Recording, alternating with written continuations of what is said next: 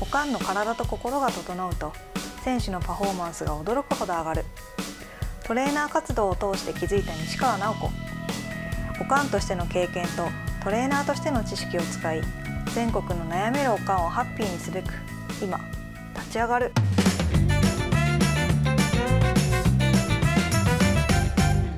こんにちは。こんにちは。今日もよろしくお願いします。お願いします。またこれもね別のサッカー関係のお知り合いの方でデータ分データ分析のソフトをうん。売ってる方がいましてうん。でデータとサッカーの戦略っていうところのうん。戦略だったりこう上達させるサッカー上達させるのにも、データを使うといいんじゃないかなっていう説説、うんうんヨーロッパでは結構もうデータを使った戦略立てたりあと個人のコンディションとかの把握とかですよねうん。にもあデータを使ってるっていうかもう逆にデータなしでは戦略立てるのも立て、うんそれだけじゃもちろんないんですけどもう必須項目みたいになってるらしいんですよあ。うん。でまあ例に漏れず日本ではとても遅れてるということで。うん。そうだからやっぱヨーロッパのね特に5大リーグとかだともう本当にやっうん。ぱアナリスト分析する人ですよねそのデータをもとに、見てるよね。うん、もう何人単位とか1人とかじゃなくチームに1人とかじゃなくて何人もいる、うちなんか長男の同期の子がそれで前のワールドカップ行ってた、うん。分析官として。T 大学はもうそこで有名ですもんね結構、えー、でも何そのヨーロッパとかは言ったうんその市政のチームみたいなんとかでも普通にやってはるってこと？それともその、えー、と今の話はいわゆる J 株とか、うん。うんあんなとこでもやってないとこが多いっていう話？えーっとデータは普及率まあって、やっぱヨーロッパは普及率は、えーっと育成の世代でもうん。その本格的なデータじゃなくてもうん。試合をあーと録画して見るっていうのはうん。もうスタンダードではあるって言ってました、うんそう。うん。録画してみるとかやったら結構高校とかやったらやってはるとことかあるけどななんかあの怪我してる子とかに撮らして、うですね。後でみんなで確認とかはあるけど、それをもっと数値化してることをやってはるとこがまだまだ少ないってこと？そうですね。うん。なんかバレーボールとかの試合見てたらよくやってはるよねタブレット見てそれでこっちのせこっちのパーセントで飛んでくるから、うん。じゃあこういう布陣で受けるとかみたいな。その都度ファーって分析してすぐ指示出してそれでパッと変えるみたいなんとかうんうんうん。よく。おあのその昔のデータ野球とかあったじゃないですか。うはい。うんうん。そうそう。うん。それってでもその今一つのさ、えーそのシステムを導入するのってどれぐらいかかるの？金銭はい、そ的に。のね私の知り合いが売ってる売ってるっていうかその販売してるのはうん。本当にあの結構その J のクラブとかそういううんうん。クラブ向けなんで高額なんですけど、うん。これがでもねうーんと町クラブとか高校向けにうん。だいぶ日本日本じゃないか。日本日本産もあるか。でもだいぶ安くのもね、出てきてはいるんですよ。うん。で高校とか導入してるところもあったりは。それはえっと何？一回導入してそのチームの誰かが使えたら機械が壊れへん限り使えるってこと？うんと今あるそれともアップデートされるの？その都度。うんとね今あるのはあの、うん。モデルとしてはうん。チームでの人数かけるいくらみたいな感じですね生徒の生徒っていうかメンバーのが10人、うんうんあ10人でサッカーできないか、うん。20人のチームだったら せめて。20人かける、うん。まあ、プランも3つぐらいあるんですけどできることが違ったりして、うん。うん。それがハウマッチ？20人かける。あいくらだったかな一人頭いくらぐらいの予算を一月に見てたらいいの？っていう話、え。ーだ多分そういう情報がね多分あのつまびらかじゃないから余計になんか、あの金かかるから要請みたいなとこもすごく多いかもね。まああの日本の地域のサッカーは。うん。ただ、まあその知り合いが言ってるのは別にそんなお金をかけてちゃんといいシステムを導入し,、しろっていうしなくてもでもうん。うんと個人でその動画を見返しうんて、手動で取れるデータも別にいくらでもあるから、例えうん、ばそのの手法を知ってる人が少ないってことでしょ？そうですね。あとうん。そこれを使うと客観的に自分のチームの問題に向き合えたりするよっていう事実をまだ日本は知らない、うんあれ研あ究知らんのか。研究段階っていうか J でも日本だとね、うん。J でうもん。そういう取り入れたばかり。まだ J もアナリストがいるチームいないチームもありますから。うーん。なんか私一回知ってる地方の高校ね。うん。うんとアナリストとして一人雇雇うっていうか契約してはったで、うんうんうん。うんそうだそうごいいうねあの予算さえ回せたらそういうとこも増えてくるのかもしれへん。うん。けど、あ知らんのか、うん。といえば小学生まあ、低学年だったら難しいかもしれないですけど、うん。高学年とか中学生とかでもうん。やろうと思えば全然できますからね。なんかそれをこう参考にするっていうような習慣があるかないかっていうのも大きな差になってくるのかもね。そうそう。うん、あそうあ自分は結構なんかだあるいは客観的評価みたいなのはそのデータとか数字で見たり、あ例えば動画とかでもさうん。やったらあなんかこっちにばっかり傾いていってるなみたいな。あるいはなんか右にばっかり選手が寄っていて左がガラス好きやのにあどうしてハーフタイムで修正できひんのかみたいな シーンを私うんうんうんうん。嫌っちゅうぐらい見たけどはい。ほんまに。そう。とかそういうことやんな。うん。でもやっぱあれじゃないの？そのなななんでこんなでもそれを知ってる人と知らない人と二分化されちゃったんかな？なんでやろう？ーん。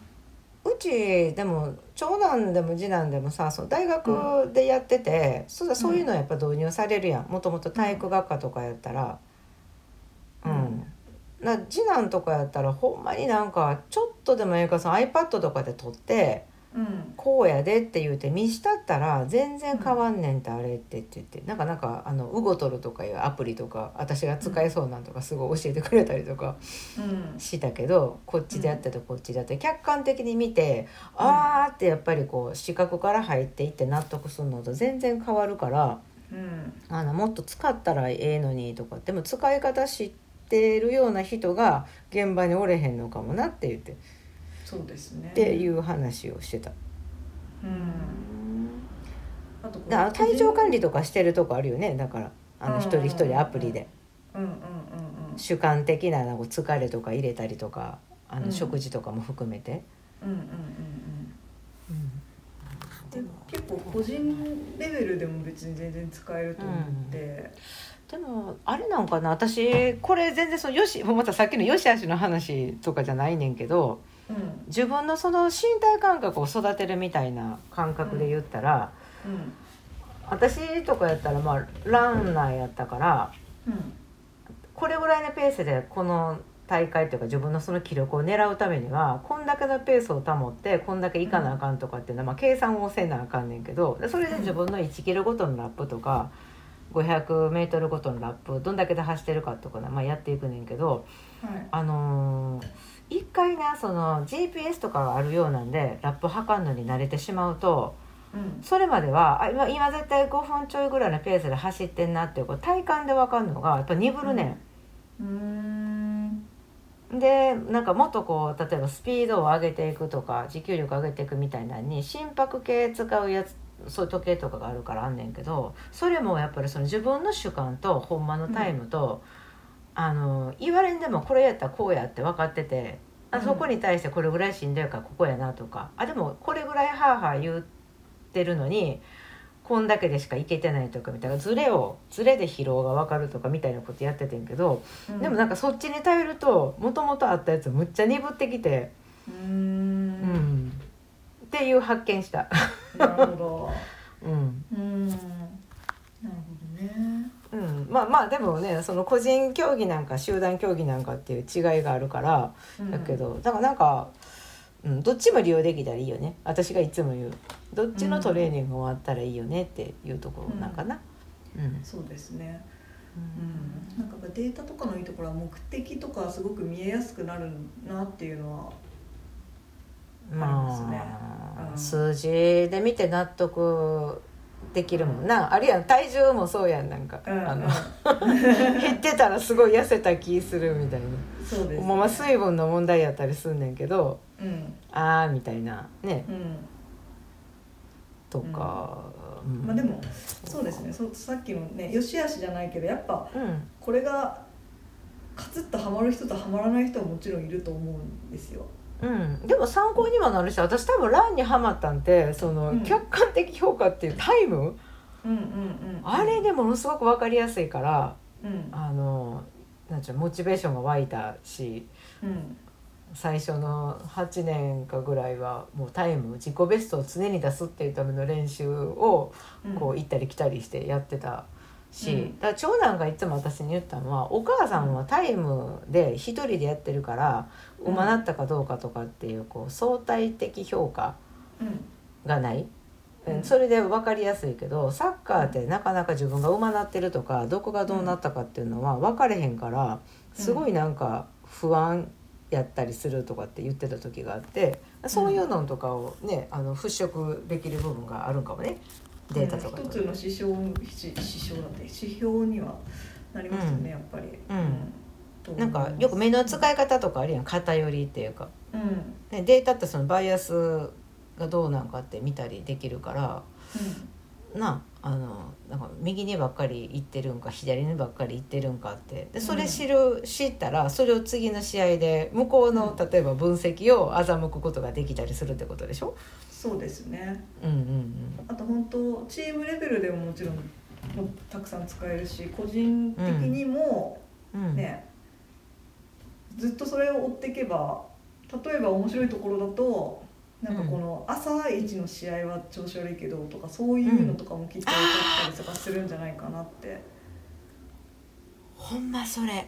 それそれは今今すごい共感度深かった？深かったやろ私。いやあの朝練してはるとこいまだにあるからさ。うん。朝練ってもうそんなに効果がないって。私何年か前かにそうなったって聞いたけどうんその今でもそれで探してもそのデータって出てけえへんねんけどあんまり意味がない、うん。例えば脂肪燃焼とかとかで考えたらやっぱり昼から後に動く方が人間って消費しやすいようになってたりとかすんねんけど、うん。はい。うん、って言うたらまだ目覚めてない朝のうちにさ、ね、9時半に帰ってきて12時ぐらいに寝た子がさ4時半に起きて朝練5時半からね行ってたら、うんどどうなんやろうっていう学校結構あったで。高校とかやけど。でも精神論だから。個人レベルでもね。精神論。いや個人個人レベルでも分かる。もうなんかそういうシュートのね精度とかうん。目標をどう修正したらいいのかとかうんっていうのも本当データの取り方もいろんな取り方がやろうと思えばできるみたいなんですよ。決まりがないから、ううん。んただその分難しい。こう決まってこれを取ればいいみたいなモデルがまだないから逆に難しさはあるけど、まあ、自分の課題に合わせてだったり。でもなんか使いようやってことやんな。そうですね。そういうの好きな人はさ。うん興味深いし、うん。あと子供に対してねなんかほらやっぱ親としても感覚的に言っちゃったり、親もコーチもうん。感覚的に言っちゃったりするじゃないですか。もう今日うちの子全然もうパス通ってないわって見てももしそうのん。試合のビデオを見返したら、うんうんパスの成功率すごい高いかもしれないわけですよ。うんうんうんうんうん。そう思っててもな。そう、ん。その子の問題じゃなくてうん。みたいな、まうんっていうあね。そうそうそう。ああそうかそのなんだろう、そういういわゆるさゴッドハンドとかさゴールドアイを持ってる人に頼らんでもいいってことやな、うん、う んそうそう。あの人が見たらそういうのパッと分かって修正できるけどあの人はできひんとかみたいなこともなくなるってことでしょ、うん。ね。うん、それでなんか、ね。うんなんかあなたはパスが下手だからパスの練習しなさいみたいなのを言われてたとして、うん。それが本当にそういうパスの成功がその子のせいじゃないとかなったら、うん、練習する内容も変わってくるわけじゃないですか。ってある。私ね昔ね長男にね恨み事でいまだに言われるのは 小学生の時にうん。あのなんか正代はパスがすごい下手やって言われた他のお母さんに。うん。んでこういう感じでやってこういうふうにせえへんかったらパスは蹴られへんけど正代のはこうなってるとかって言われてで私もなんか、なんせあの、ね、フレッシュママやから。うん、なんかあんたそのパスせなパス ものはいいよあのパスパスなんかあのキックがあんたは下手やってあれやでとか言って。